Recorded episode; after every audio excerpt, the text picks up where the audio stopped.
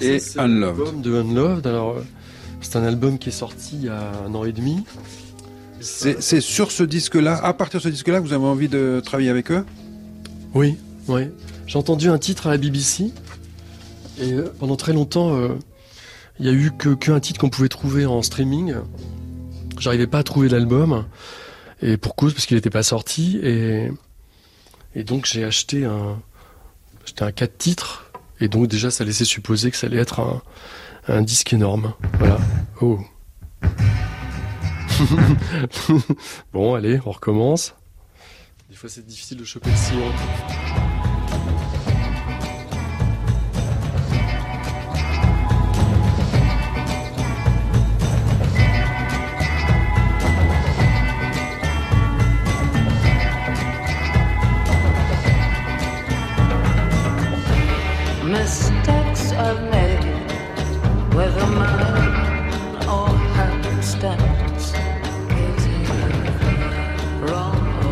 Qui vous a parlé dans cette musique Tout.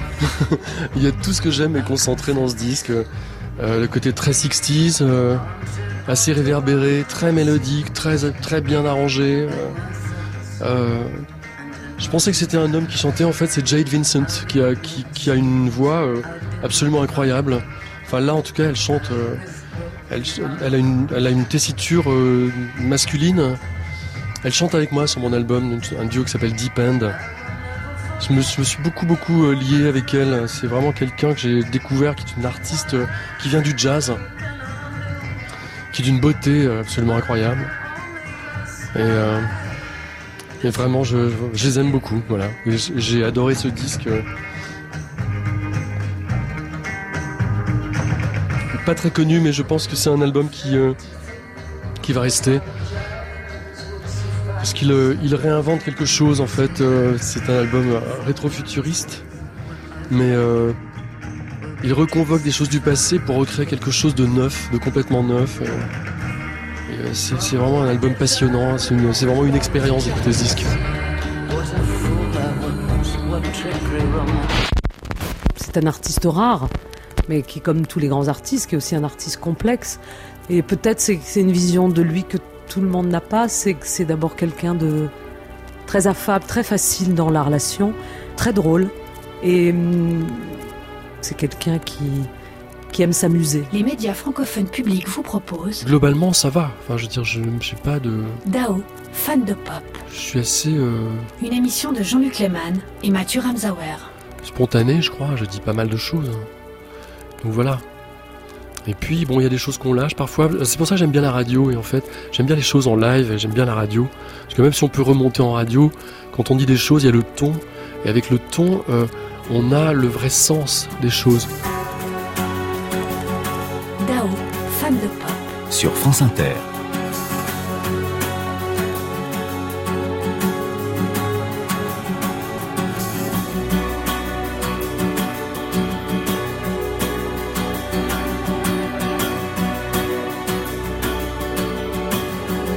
Huitième épisode de Dao fan de pop, fan de Brigitte Fontaine. Pour la rencontrer, Étienne Dao, sans s'annoncer, sonne carrément à son interphone. Quelle audace La chanteuse ne sait pas comment il a eu son adresse. Il l'invite à déjeuner. Plus tard, le chanteur lui demande d'écrire les textes de deux chansons. Jungle Pulse va bientôt débouler. Dao fan de pop, nouvel épisode, pour remonter aux sources de la Daomania. Je devais écrire Brigitte Fontaine. un texte pour lui pendant que il euh, jouait euh, sur un piano ou quelque chose comme ça. Mais il venait sans arrêt me déranger en suggérant ceci ou cela. Et alors c'était une lutte, mais une lutte amicale. Et la plupart du temps, je gagnais. Mais par exemple, dans comment ça s'appelle? Pulse, Pulse. Jungle Pulse. Jungle Pulse, ouais. Il a voulu mettre, là je l'ai laissé, mais vraiment, non. Collé au plaf, roulant des pelles. Non, pardon, pardon. Euh, là il a eu tort, mais donc c'est lui qui a gagné, mm, pas moi. Des fois je gagnais. Oh, souvent. Il me laissait quand même tranquille. Vous lui avez quand même amené un mot incroyable qui n'est pas un mot qu'on trouve souvent dans la chanson française, qui est nyctalope.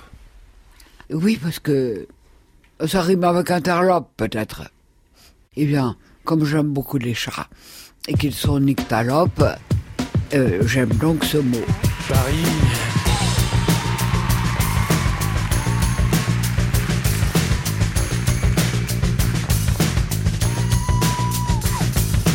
Immergé dans la nuit de lave, étoile filant tes sans entrave. Dans le chaos, se tord, se tire et se déhanche, luisant dans sa tenue élastique. Et je tombe patatras dans la vapeur super tropicale. Je suis celui qui te boit et qui te dévore où tu veux, quand tu veux.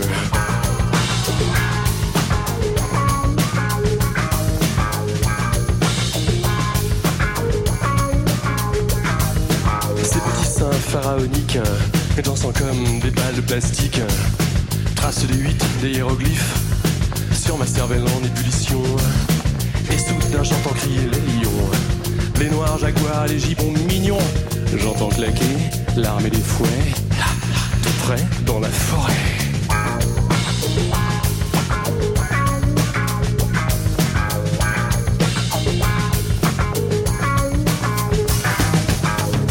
La jungle de temps dehors, la jungle in out. Je pulse et pulse encore. Je pulse in and out. Dardé par les phares, empoisonné du soleil noir. Pulse, pulse encore.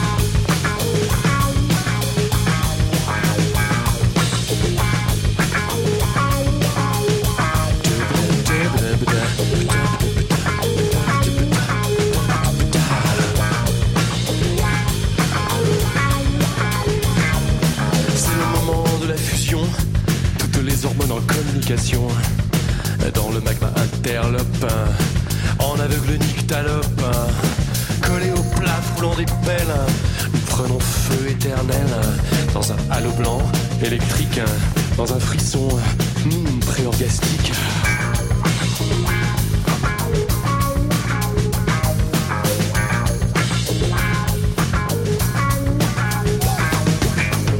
La jungle de temps dehors, la in and out.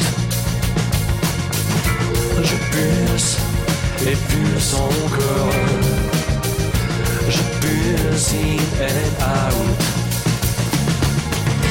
Gardé par les phares, empoisonné du soleil noir. Pulse, pulse encore.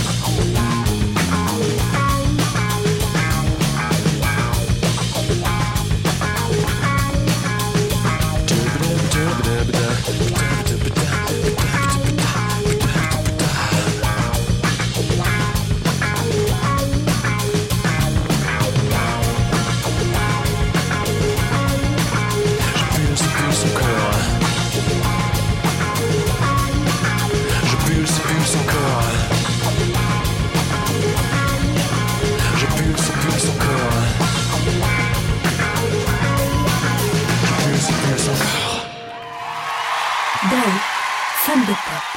séquestré Brigitte à l'hôtel pendant plusieurs jours pour qu'on fasse ce texte.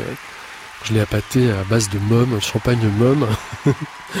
Et c'était un moment, euh, un moment génial. Elle était un peu furieuse parce que elle n'a pas l'habitude qu'on qu'on lui indique des choses. Il y avait des choses que j'avais envie d'écrire. Donc à ce jour, je sais qu'il y a des choses qui l'énervent dans ce texte.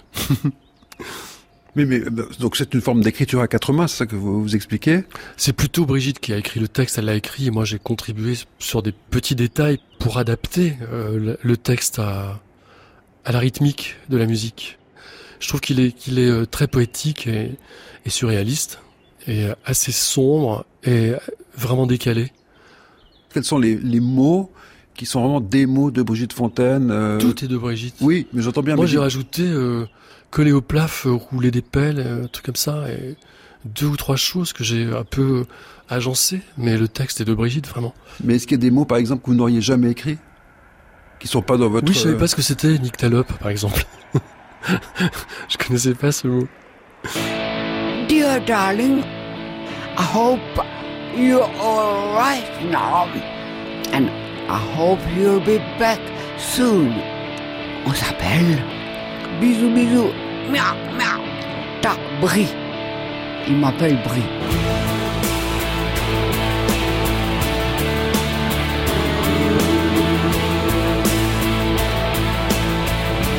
Après avoir sorti en décembre 81 Mythoman, un album produit par son ami Jacques No, Dao donne six mois plus tard son premier concert parisien à l'occasion de la fête de la musique.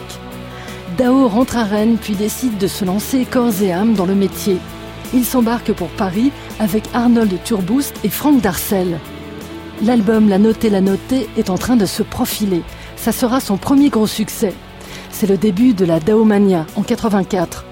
L'écrivain Hervé Guibert ne s'étonne pas dans la presse. Le 5 juillet, il écrit Il n'y a pas trop de hasard dans ce succès. Dao est un jeune homme de son temps.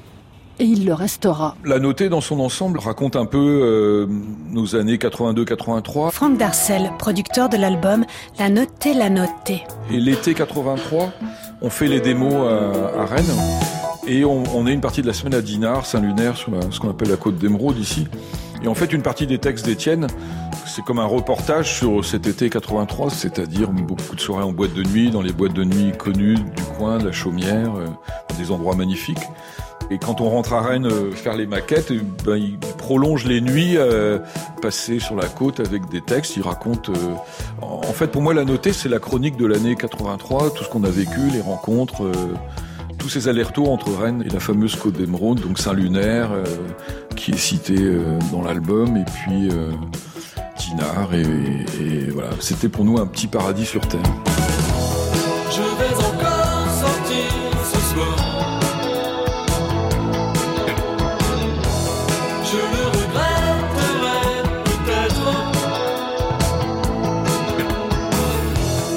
Je vais encore sortir ce soir. Je le regretterai sans doute. Arnold Turbos, vous vous souvenez de, on va appeler ça comme ça, la conquête de Paris Enfin, le moment où vous avez décidé de, voilà, on y va maintenant, on va essayer de la vitesse supérieure Ah oui, je me souviens bien, parce qu'en fait, euh, nous sommes partis de Rennes avec Franck Darcel, qui était le producteur et qui, qui écrivait aussi des, des, chansons.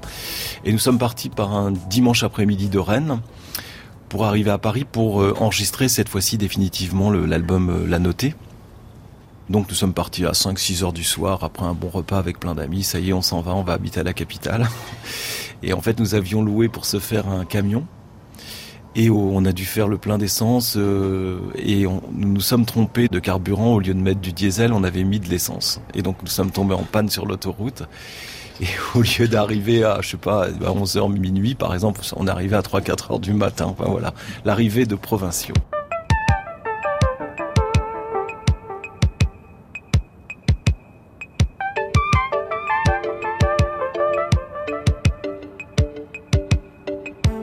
Début 80, Mhm. vous êtes en colocation avec Arnold Turboost et Franck Darcel. Oui, Franck n'est pas resté très longtemps. Mais je commençais à me rapprocher d'Arnold musicalement déjà. On commençait à travailler ensemble. Arnold avait commencé à me proposer des musiques. Donc je suis resté à Paris avec Arnold. Et donc on arrive dans cet appartement et puis euh, c'est le, c'est le début de l'aventure parisienne, c'est-à-dire en fait on rencontre pas mal de personnes et puis euh, on organise pas mal de fêtes dans cet appartement où on rencontre beaucoup de gens et c'est euh, c'est vraiment le début. On était obligé de rendre l'appartement parce qu'on n'avait pas un rond non plus. Donc heureusement, toujours, euh, on avait beaucoup de fiancés et ça nous a sauvés euh, vraiment pouvoir avoir des gens qui nous, hébergeaient, qui nous nourrissaient même. Il y avait plein de moments où on n'avait absolument pas d'argent pour manger. hein. Vraiment, les parents d'Arnold sont traiteurs ou bouchers. Il avait pour mission de partir une fois par semaine pour amener des trucs à manger à Paris. Et puis on mangeait ça très vite. Puis après, au bout de trois jours, euh, s'il fallait recommencer, euh, on crevait la dalle, quoi, vraiment.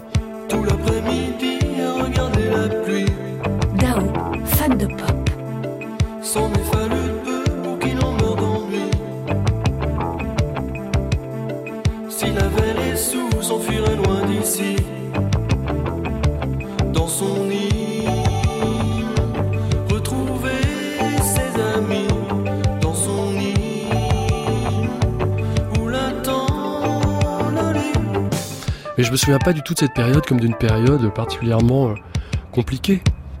À cette époque-là, donc au, au tournant des années 70-80, Jean-Éric Perrin, écrivain.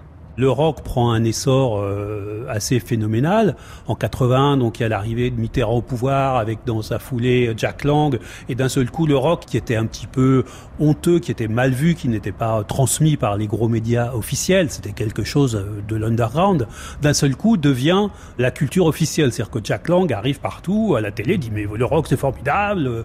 Le rock sort, disons, de sa marge pour se rapprocher du centre et donc de devenir quelque chose d'assez mainstream. Mythoman a été réalisé par euh, Jacques No. Et en fait, comme je venais de produire, moi, pour la première fois, un, morceau d'octobre, un de mes groupes, ça a convaincu Étienne et Virgin que j'étais capable de prendre le contrôle de, de l'enregistrement. Et donc j'ai réalisé d'abord Le Grand Sommeil, le maxi 45 tours, qui a été le premier euh, un, un peu succès radio d'Étienne.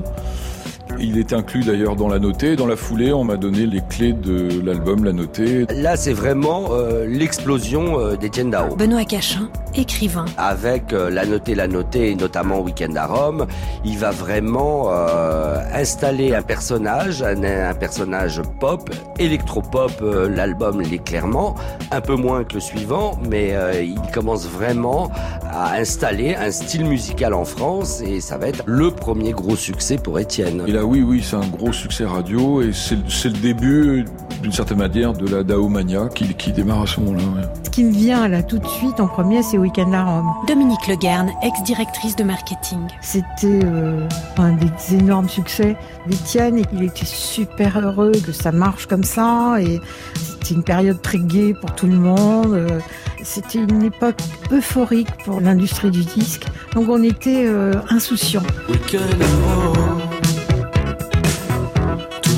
200 personnes. Florence, Milan, s'il y a le temps, week-end brutal.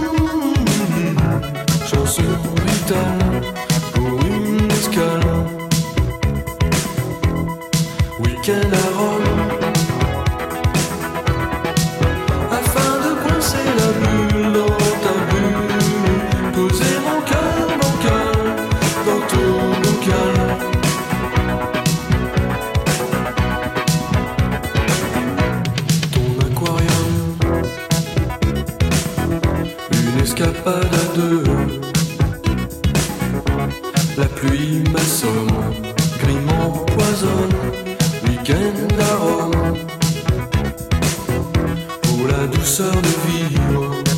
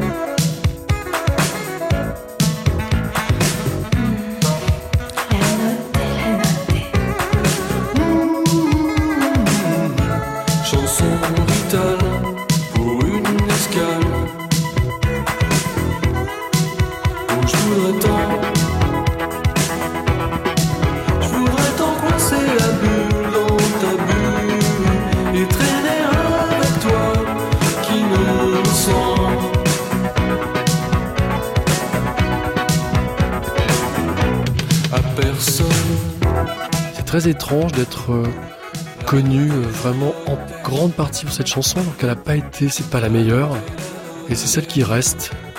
Et je crois qu'elle encapsule une espèce de, espèce de vibration, euh, de légèreté de cette période-là, en fait. Je crois que c'est surtout ça qui séduit et qu'elle est entièrement légère, musique légère, texte léger. Alors que très souvent, j'ai tendance à faire des chansons avec des choses un peu contraires, texte grave et musique légère et l'inverse. Il y a un petit twist comme ça, celle-là elle est pas du tout, elle est absolument légère.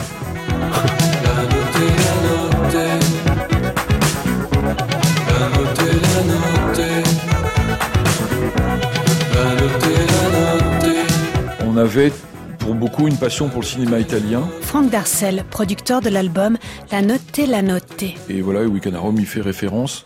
Et La Notée, c'était euh, ce film d'Antonioni avec Jeanne Moreau. Mastroianni est aussi dans La Notée, dans la Dolce Vita évidemment. En tout cas, j'avais dit à Étienne, il y a une espèce de Dolce Vita différente qui s'appelle La Notée d'Antonioni, qui, qui est un- la, la Dolce Vita est pas un film très drôle, mais mais qui est encore plus sombre et plus prenant. Tu devrais regarder. euh, la notée, donc avec, avec Jeanne Moreau. Il avait adoré le film et, et c'est à, à partir de la rencontre avec ce film d'An- d'Antonioni que euh, il a gardé le titre tout simplement pour l'album. Et c'est vrai que le cinéma italien était un marqueur pour nous. Enfin, en tout cas, on était vraiment fans des cycles Pasolini, Antonioni, etc. Et puis les néo-réalistes à côté.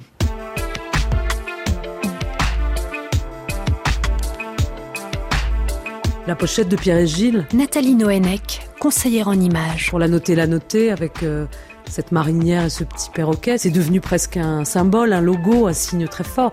Pour moi, c'était le parangon du, du chic à la française. Je me reconnais complètement dans cette image, même si elle est sublimée. Et qu'elle est sublime.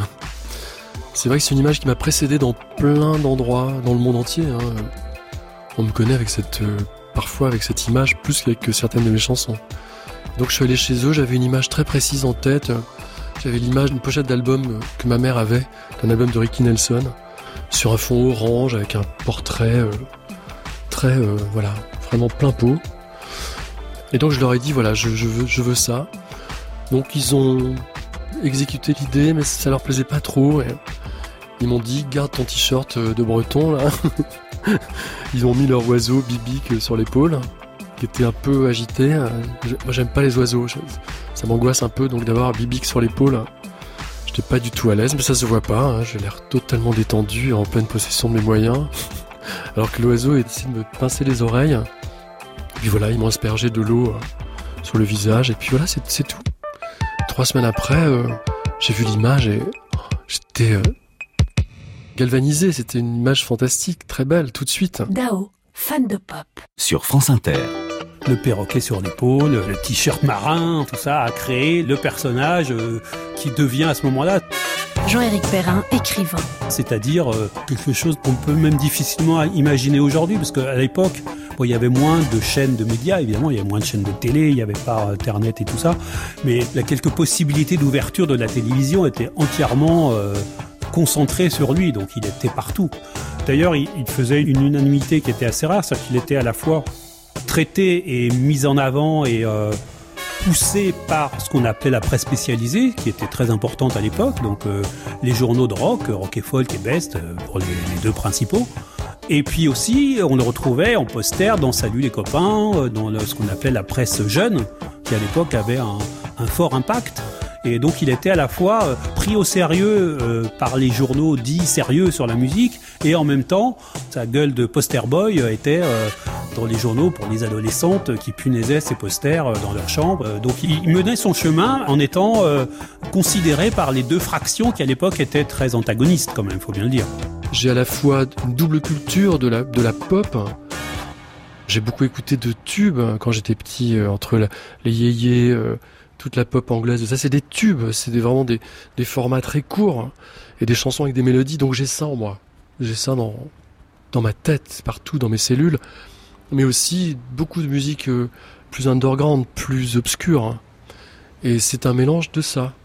Donc en fonction de l'œil qu'on peut avoir sur mon travail, ça peut devenir quelque chose de beaucoup plus populaire ou plus pointu, comme ce que j'avais fait avec Franck Darcel. Dao. Fan de pop. Donc à l'issue de l'album La Notée, le label nous demande encore, euh, donc Virgin euh, nous demande à Étienne un nouveau single. Arnold Turboost, musicien. Et donc avec Étienne, on se met à chercher, et c'est à cette époque-là que nous composons Tomber pour la France. Et là, c'est un énorme succès. Énorme succès, en fait. C'est juste incroyable. Je me souviens, c'est sorti au début. euh, et euh, on était parti en vacances et ça ne fonctionnait pas plus que ça, enfin ça, un petit peu. Et puis je me souviens, Étienne appelait, de jour en jour on lui disait Ah, mais on a vendu un petit peu de disques, et puis plus ça allait plus. Et quand on est rentré d'Ibiza, je crois que c'est une des premières chansons que j'ai entendues à la radio. Et là, je me suis dit, mais c'est pas possible. C'est à partir de ce moment-là vraiment où je crois que c'est devenu. Euh, Étienne est devenu euh, une star en fait. Il y avait plein de télé, il y avait plein de trucs. euh. Elle a tombé pour la France, c'est un tube, c'est quasiment le tube de l'été, avec son, son fameux riff de synthé.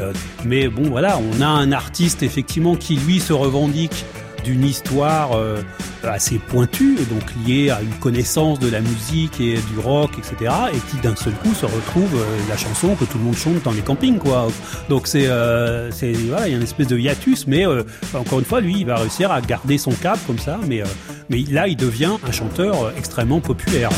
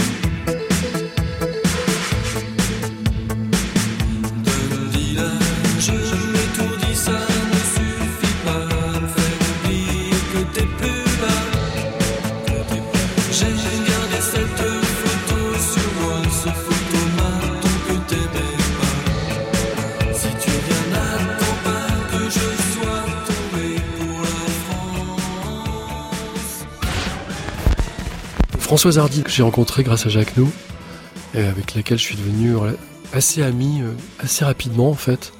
Et puis de plus en plus lié, parce que vraiment je passais des Noëls chez eux, euh, avec Thomas tout petit, vraiment, il y avait ce degré-là d'intimité, quoi. Véritablement. Je me rappelle surtout de la fois où, euh, sachant que, que Jacques et moi, on était amateurs de bon Bordeaux, Étienne s'est fendu d'une bouteille de linge-bage. Le linge-bage, c'est un grand cru de Bordeaux qui a une très grande réputation. Donc, quand on a vu ça, on était assez euh, éblouis. Et puis, quand j'ai vu l'année, je me suis dit, ça va être imbuvable. Et en effet, il était imbuvable parce qu'il était beaucoup trop vieux. Et un vin qui est trop vieux, qui a certainement dû beaucoup voyager, etc., il n'est plus bon. C'était du vinaigre. Il a fini à l'évier. On n'en a pas bu du tout, à peine une gorgée. Il était rose dans le verre, vous savez, rose pour un Bordeaux. C'est le comble. Enfin voilà, mais.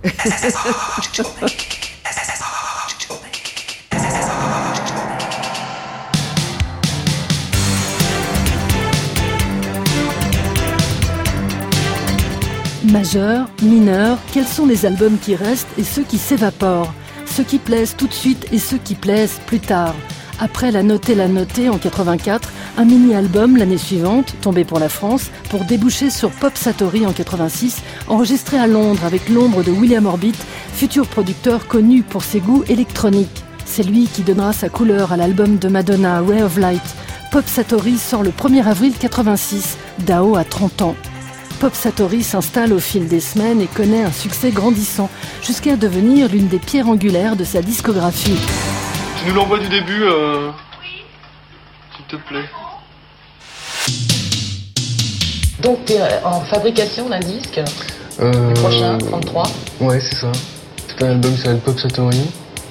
Ça veut dire quoi, Qui, euh, Satori Satori, ça veut dire euh, flash, illumination. Ça vient d'un bouquin de Kerouac qui s'appelle Satori à Paris.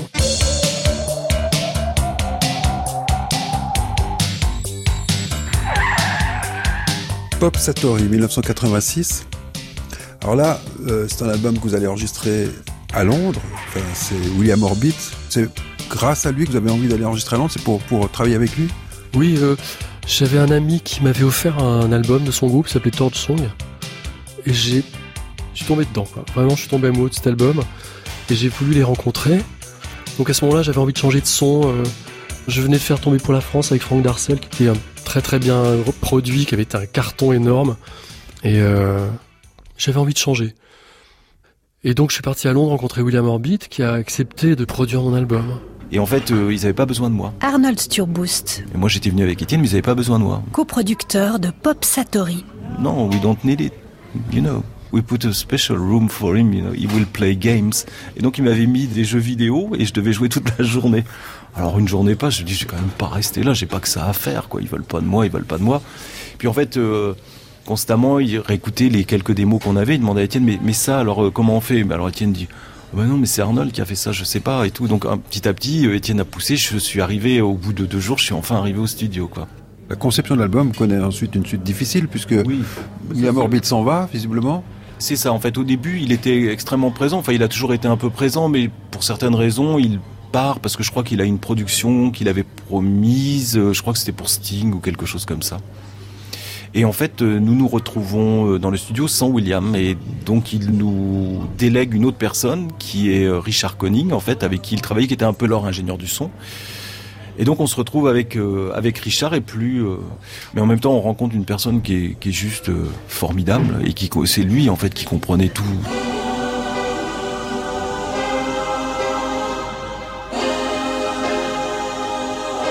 Dao, fan de pop. Donc on a commencé à travailler jusqu'au jour où euh, la maison de disques ne les payant pas, euh, ils ont fait irruption dans, dans ma chambre d'hôtel un matin en disant voilà on arrête tout et on garde les bandes. Du jour au lendemain, bah, on n'a plus de travail, on reste. euh, non, non, on, on fait grève, on, on travaille plus parce que je sais pas, il y avait une issue d'histoire de paiement, je crois que c'était ça en fait, avec le label. Et donc on n'a plus de travail et, et ils confisquent les bandes.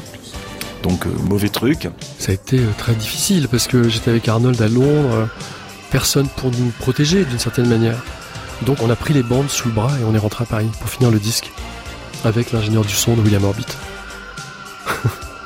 C'est- dommage, c'est une belle rencontre sur quelques titres, mais sur l'ensemble c'est une rencontre ratée parce qu'on aurait pu faire tout l'album ensemble.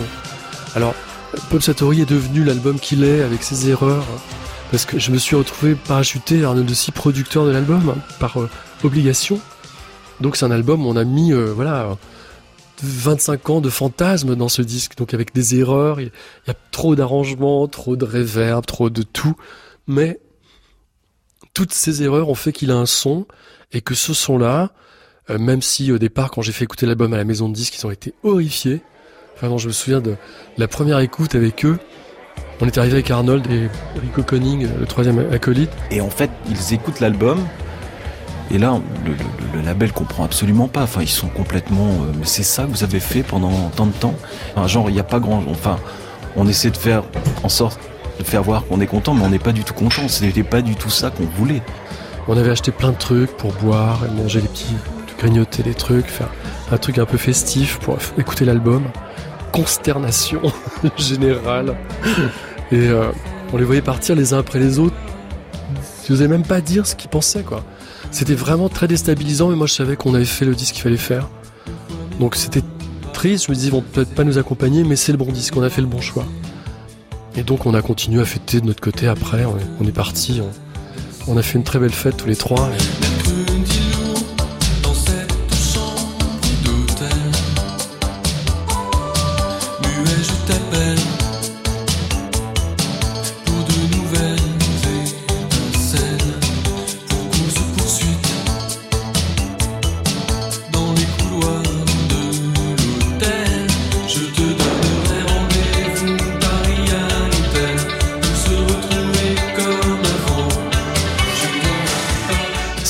Cet épisode anglais qui nous a permis d'aller aussi loin, être détaché de la maison de disques qui nous a permis de faire exactement ce qu'on voulait, d'aller jusqu'au bout de nos arrangements, même si quelque part, euh, quelquefois, il y a des erreurs. Moi, j'en ai mis plein sur les bandes. D'ailleurs, je me souviens quand il est sorti, j'étais pas très très content d'un tas de choses. Enfin, je me disais que c'était pas suffisamment clair. Euh, Enfin, j'avais peut-être mis trop d'arrangements, que j'aurais peut-être pu simplifier.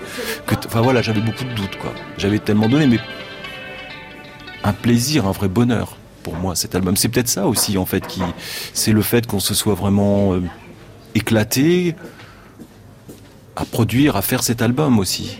Et le disque est sorti, et il a été euh, bien accueilli par la presse spécialisée. Et puis après, petit à petit, on est parti en tournée, on faisait des salles de plus en plus grandes.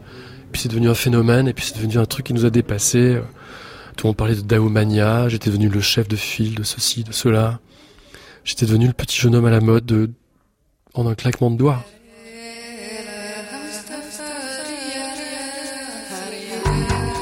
Je vous raconte cette anecdote assez rigolote. Anne Clavry, ex-manager d'Étienne Dao. J'étais parti en vacances en Tunisie, j'aime beaucoup la musique arabe. Je rentre, je lui laisse un message sur le répondeur en lui chantant un petit bout de musique arabe que j'avais appris. Il me rappelle le lendemain, t'es rentré, je suis en studio, tiens, tu veux pas venir au studio? Euh, Paf, je vais au studio. Il me dit, tu veux pas chanter au micro, là, ce que tu m'as chanté sur le répondeur hier? J'avais jamais mis le casque sur les oreilles. Là, j'entends ma voix d'une façon géniale. Et me voilà, tout Figarella. Et puis d'autres petites mélopées. Il a mis une tonne d'effets dessus et c'est devenu l'intro de Duel au soleil.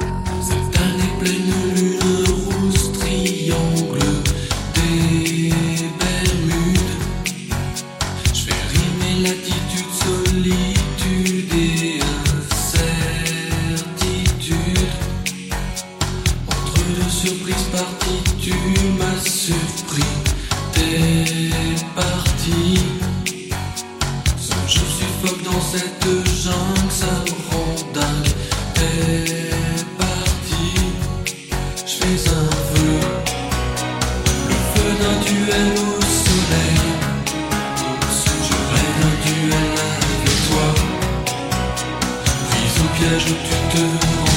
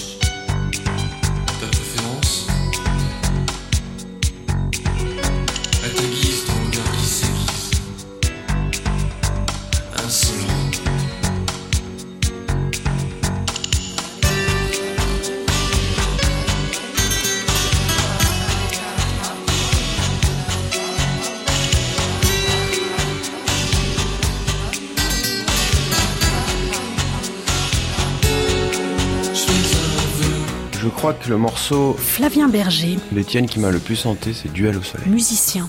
Et on est dans des sensations vraiment musicales, c'est-à-dire que la manière dont la mélodie évolue dans ce morceau est quelque chose que j'avais jamais vraiment entendu. Il m'a hanté pendant euh, réellement une semaine où je me réveillais, j'y pensais, je m'endormais, j'y pensais. Et ce qui est drôle, c'est que aujourd'hui là, je saurais plus vous le chanter. Il faudrait que je le réécoute pour retrouver la, la mélodie, savoir au moins comment bien placer ma voix. Alors qu'à un moment, je, disons que c'était euh, en moi, quoi. Et euh, ça m'a fait rarement ça avec un morceau de musique, quel qu'il soit. Du coup, j'ai des souvenirs liés à cette semaine où je me souviens de mes déplacements, je me souviens de ce que j'ai fait. Et je m'en souviendrai longtemps. J'adore Duel au soleil. Cricket et Luard, ami d'enfance d'Étienne Dao. Je trouve qu'il y a beaucoup de sensualité dans cette chanson. Parce que euh, il y a cette idée de combat qui fait partie de sa vie. Pour Étienne, euh, euh, la vie c'est aussi une lutte. hein. L'est encore. Hein. When I woke up today and you weren't there to play, then I wanted to be with you. When you showed me your eyes, whispered low the skies, then I wanted to be with you. Inside me, I feel alone and unreal. And the way you kiss will always be a very special thing to me. Il a une voix, mais tellement sexy. Emmanuel Halt, ami d'Étienne Dao. Vraiment, je trouve qu'il a une voix euh, euh, incroyable et extrêmement identifiable. Euh, il a une voix merveilleuse, Étienne. Il n'a pas besoin de vraiment de chanter, en fait. Il peut, euh, il n'a pas besoin de se mettre à, à faire des, des trucs incroyables avec sa voix pour que sa voix est tellement efficace, même quand il parle. Il a une voix, il a une voix incroyable. J'adore sa voix. Elle est épaisse et bleue. Edith Fambuena, musicienne. Voilà comment je la décris. Et puis c'est quelqu'un de très tendre, donc euh, il y a ça dans sa voix. Et déterminé. Voilà, c'est- il est ferme. Tendre et ferme. Épaisse, je comprends. Bleu. Et bleu marine pour moi, c'est cette. Je suis daltonienne, hein, donc euh, il a une voix très profonde. Ça, elle est, elle est large. J'ai un de mes amis qui s'occupe du casting des voix à l'opéra comique. Dominique Leguerne, ex-directrice de marketing. Et il a une admiration absolument sans borne pour la voix d'Étienne, qu'il trouve extraordinaire. C'est quelqu'un qui chante euh, Marcello Giuliani, juste, très juste. bassiste. Essayer de chanter du Dao, c'est très complexe. Après, il y a des notes tenues. Des fois, je le double sur des chansons, des choses comme ça. Ces mélodies sont pas évidentes.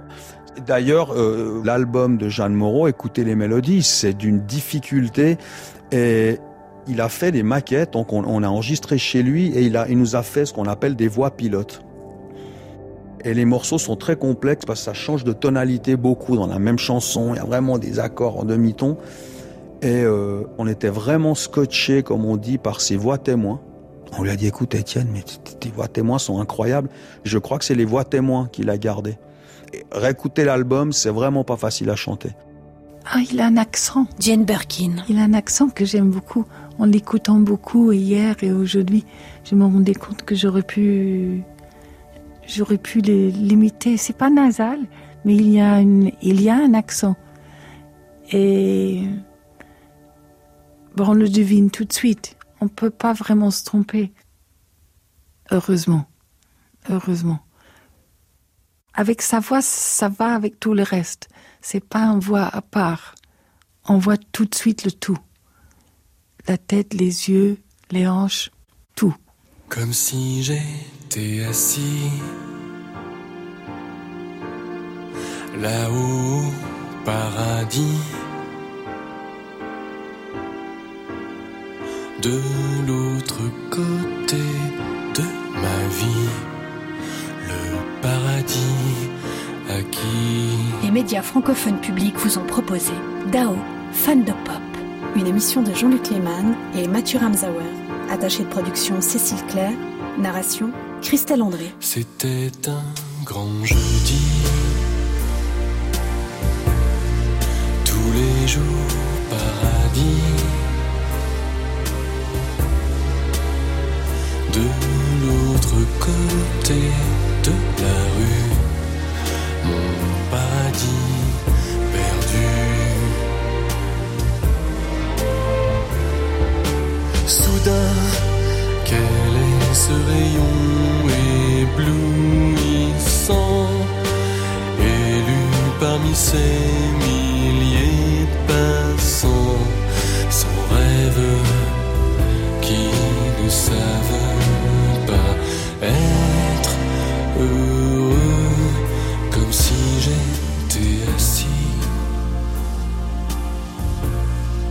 là-haut au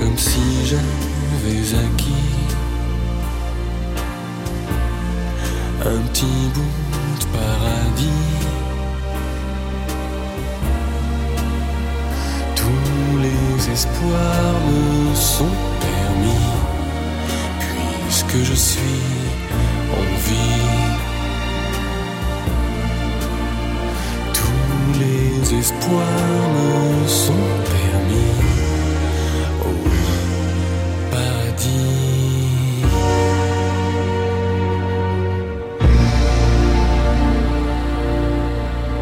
Dao, fan de pop. Sur France Inter. Dans le prochain épisode, nous irons à Londres pour assister à la naissance de Blitz, le dernier album d'Étienne Dao. Encore un disque qui a été un monumental affaire, un travail de titan. Ça s'entend. Je suis encore dans l'émotion de ce disque parce qu'en fait, il est tellement récent. Je viens de le terminer.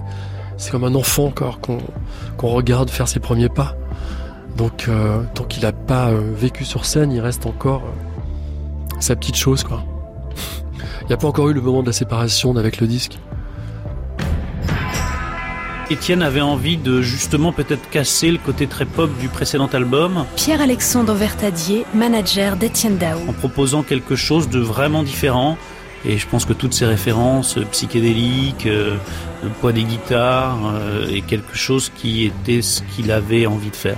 Là, on le retrouve, ce côté euh, progressif au sens euh, tête chercheuse, au sens avant-garde, d'aller chercher des sons comme ça, d'étirer les sons, de les malaxer, euh, de les triturer dans tous les sens, euh, quitte à ce qu'ils soient même désagréables à l'oreille.